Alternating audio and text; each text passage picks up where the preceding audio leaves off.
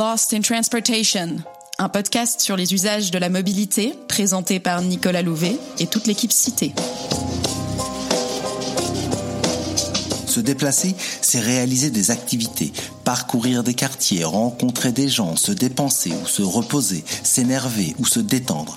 La mobilité donne vie à nos villes. Pourquoi et comment se déplace-t-on? Comment les pratiques de mobilité changent-elles avec la ville et la ville avec les nouvelles mobilités? C'est ce dont nous discuterons dans Lost in Transportation, le podcast cité qui parle des usages pour comprendre la pratique et la fabrique des territoires.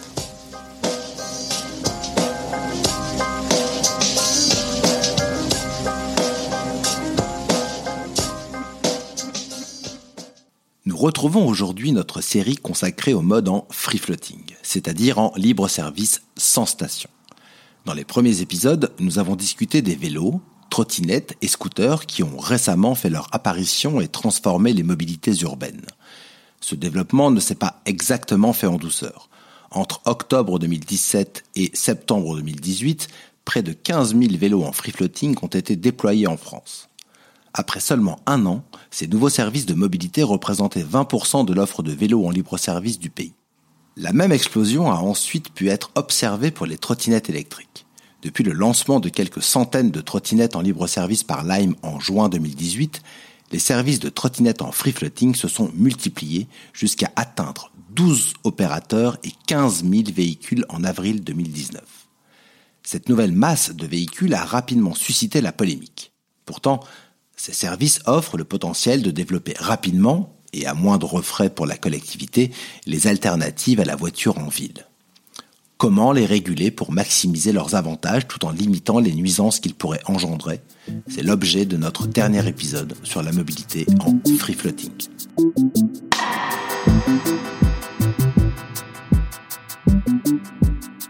Épisode 4, le casque et la prune. Comment les collectivités locales se sont-elles saisies de ces nouveaux services? Quelle gouvernance pour le free floating? Comment la nouvelle loi d'orientation des mobilités change-t-elle la capacité de régulation des collectivités françaises? Pour en parler avec moi, Marion Lagadic, chef de projet chez Cité.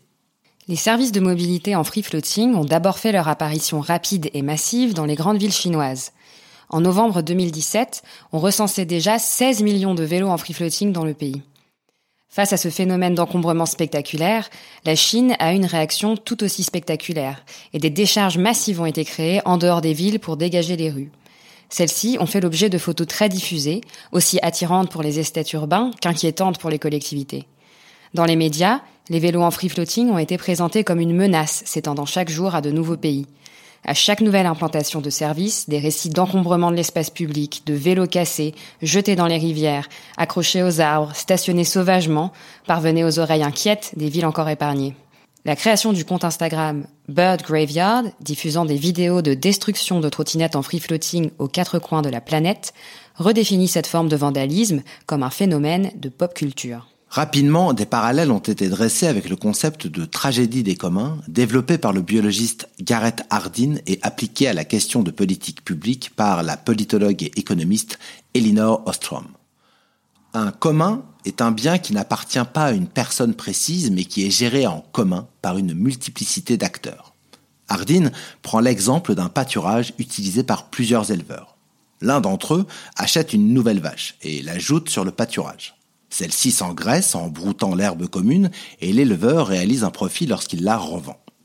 Son intérêt individuel est donc d'acheter davantage de bétail pour augmenter ses profits. Néanmoins, plus son troupeau grandit, moins ses vaches, comme celles des autres éleveurs, ont d'herbe à brouter. Le coût associé à l'augmentation de la taille de son troupeau est partagé par tous, alors même qu'il est seul à en tirer profit. Ce serait la même chose pour les véhicules en free floating. Chaque opérateur aurait intérêt à développer sa flotte pour que celle-ci soit plus visible et pour augmenter son profit. Mais ces stratégies individuelles imposeraient un coût à tous, celui de la perte de qualité de l'espace public. Au-delà de ces problèmes d'encombrement et d'occupation anarchique de l'espace public, la durabilité de ces services a rapidement été remise en question. Si les opérateurs présentent leurs services comme des solutions propres car actives ou électriques, la durée de vie limitée des véhicules et les difficultés de recyclage rendent le free floating moins convaincant d'un point de vue environnemental. Une critique sociale de ces services a également émergé. Le recours à des emplois précaires pour recharger les véhicules, les fameux juicers, serait une nouvelle ubérisation de l'emploi, amenant à des situations individuelles encore plus précaires. Rapidement, il est apparu nécessaire de réguler ces services. Face à toutes ces externalités négatives, plusieurs villes dans le monde ont décidé tout simplement de les interdire. Cela a été le cas de Nantes, Bordeaux, Toulouse, Austin, Amsterdam, Londres ou Milan. Aujourd'hui, plusieurs d'entre elles ont remis en question leur jugement initial. En effet, les sociétés de free floating offrent la promesse d'une nouvelle offre de mobilité sur le territoire sans investissement financier, du moins direct, de la part de la puissance publique. Innovantes et ludiques, elles peuvent être utilisées comme argument de marketing territorial tout en contribuant aux politiques de promotion des alternatives à la voiture individuelle. La question se pose alors de comment les encadrer pour bénéficier de leurs bienfaits tout en limitant les problèmes qu'ils peuvent engendrer.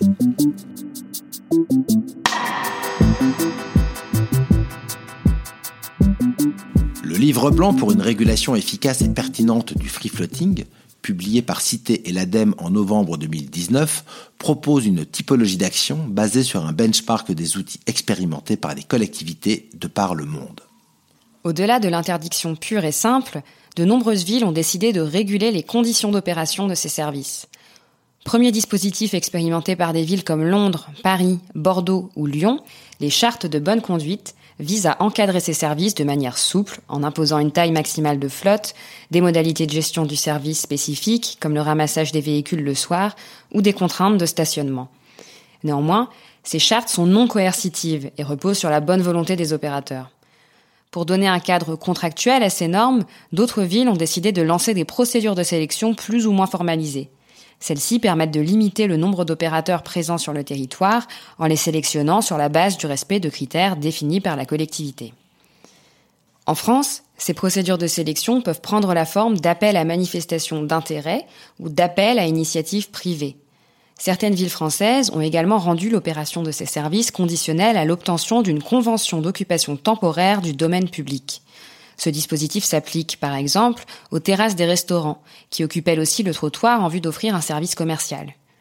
Depuis longtemps, celles-ci sont encadrées et soumises à une tarification qui leur donne le droit d'utiliser l'espace public.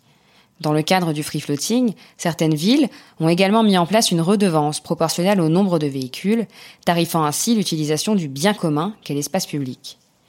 Lorsque la redevance est faible, cela constitue un incitatif pour les opérateurs. Au contraire, lorsque celle-ci est importante, elle peut décourager l'implantation de services encore expérimentaux. Il est important de rappeler que les services de mobilité en free floating ne sont pas encore rentables et qu'une contrainte trop stricte équivaut à une interdiction de fait. Ainsi, en imposant une taille maximale de flotte initiale à l'opérateur de scooter en free floating CityScoot, la ville de Toulouse s'est privée du service. En effet, une masse critique de véhicules est nécessaire pour que le service soit suffisamment fiable pour les usagers et l'opérateur n'a pas voulu prendre le risque de lancer un service sous-optimal. Plutôt que de limiter les tailles de flotte ou le nombre d'opérateurs, d'autres collectivités ont pris le parti de réguler la place des véhicules dans l'espace public. Ainsi, certaines ont dessiné des emplacements spécifiques dans l'espace public pour le stationnement des véhicules. Cela a par exemple été le cas à Shanghai, Austin, Chicago, Paris ou Bordeaux.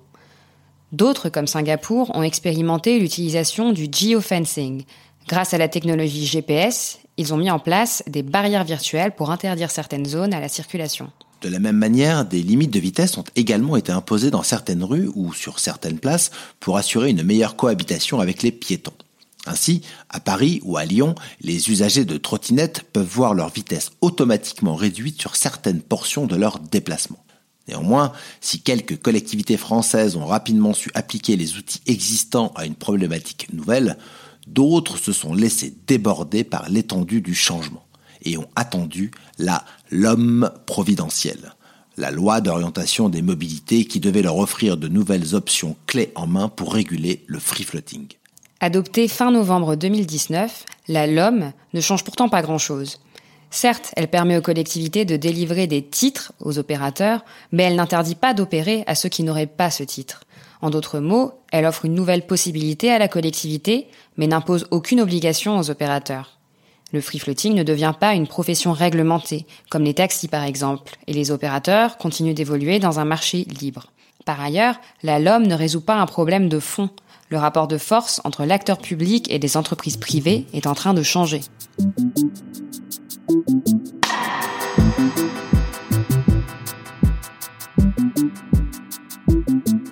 Le sociologue Frank Gills a défini le concept de système sociotechnique pour désigner des régimes dominants reposant sur un ensemble cohérent de solutions technologiques, d'infrastructures, de connaissances, de marchés, de représentations culturelles, de politiques publiques et d'institutions. L'ensemble de ces éléments forme un système stable, mais le changement d'une seule de ces composantes peut bouleverser l'équilibre du tout. L'arrivée des nouvelles technologies du free floating bouleverse le système. Le marché du transport urbain n'est plus le même. Les politiques publiques ne sont pas encore adaptées à leur régulation. Garant du bien public, l'État et les collectivités ont pour responsabilité d'assurer que ces services contribuent au bien-être de la population. Et si l'intérêt de ces services est démontré, cela peut impliquer une prise en compte des contraintes opérationnelles des opérateurs pour que ceux-ci puissent s'établir sur le territoire dans le long terme. En effet, comme nous l'avons déjà dit, l'une des spécificités de ces services de free floating est qu'ils ne sont pas encore rentables. Aujourd'hui, ils survivent grâce aux fonds de venture capital qui investissent massivement et à risque dans les nouvelles technologies en faisant le pari que ces services pourraient gagner de l'argent dans le futur. Cette grande incertitude sur l'avenir du free floating représente un défi pour les collectivités locales. Si ces services peuvent contribuer à la promotion de mobilité plus propre en ville, il est nécessaire de les promouvoir et de les intégrer à l'écosystème de mobilité locale. Mais peut-on les intégrer alors que leur avenir est incertain? Le concept de continuité du service public est un aspect fondamental et aujourd'hui, beaucoup de collectivités refusent, à raison, de trop compter sur des acteurs qui pourraient disparaître demain. Les opérateurs de free floating offrent aux collectivités une ressource très précieuse dont ils peuvent se saisir dès aujourd'hui. La donnée. Ces entreprises amassent des quantités phénoménales de données sur les pratiques de leurs usagers. Quels itinéraires empruntent-ils? Rejoignent-ils les arrêts de transport en commun ou réalisent-ils plutôt des trajets complets? Comment sont stationnés les véhicules Toutes ces données représentent une manne inespérée pour la collectivité qui pourrait s'en saisir non seulement pour réguler ses services de manière pertinente et efficace, mais aussi pour guider ses politiques publiques. Pourtant, les collectivités sont encore mal outillées pour exploiter ces informations, bien que les opérateurs soient tenus de les leur transmettre. En conséquence, la transition vers la Smart City est menée par les acteurs privés, tandis que les politiques publiques tendent à suivre une certaine inertie. Si elles n'analysent pas les données, les collectivités n'auront qu'une compréhension partielle de ces services, de la demande à laquelle ils répondent, de la réalité des nuisances qui leur sont reprochées. La donnée, c'est la clé.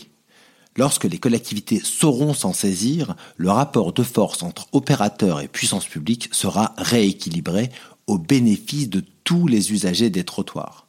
Les opérateurs interrogés par Cité dans le cadre du travail sur le livre blanc souhaitent eux-mêmes que la collectivité se saisisse des informations qu'ils lui transmettent, de manière à ce que les dispositifs de régulation soient mieux adaptés à la réalité de leurs services.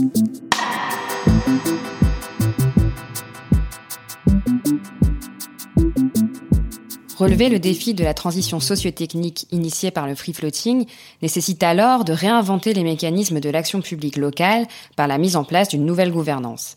La gestion de ces services de mobilité pose en effet la question de l'échelle de régulation pertinente, avec à ce jour une articulation parfois complexe entre communes, métropoles et autorités organisatrices de la mobilité en France. L'échange entre les différents échelons de collectivités locales, mais aussi entre différents territoires concernés par les mêmes problématiques, apparaît ainsi crucial. En discutant, les mairies pourraient apprendre des expériences de leurs homologues et s'inspirer de bonnes pratiques. Si outre-Atlantique, ces échanges sont organisés et institutionnalisés, ils restent en France relativement informels. C'est là un levier dont les collectivités pourraient se saisir davantage pour mieux prendre en compte la question du free floating. C'est la fin de notre série sur les services de mobilité en free floating. S'ils sont rapidement devenus partie intégrante de l'écosystème de mobilité urbaine, les modalités de leur existence dans le long terme doivent encore être définies. Une chose est sûre, ces services ne peuvent exister que dans la mesure où d'autres alternatives fiables sont disponibles pour compléter leur usage au quotidien. Aujourd'hui, en ville, la colonne vertébrale de la mobilité durable reste les transports en commun. Ceux-ci feront l'objet de notre prochaine série qui portera à la fois sur les expériences d'usage des transports en commun et sur l'opportunité ou le risque de les rendre gratuits. N'hésitez pas à consulter notre livre blanc pour une régulation efficace et pertinente de la mobilité en free floating. Celui-ci propose un outil d'aide à la décision à destination des collectivités locales souhaitant réguler le free floating. Vous retrouverez le lien dans la description de ce podcast.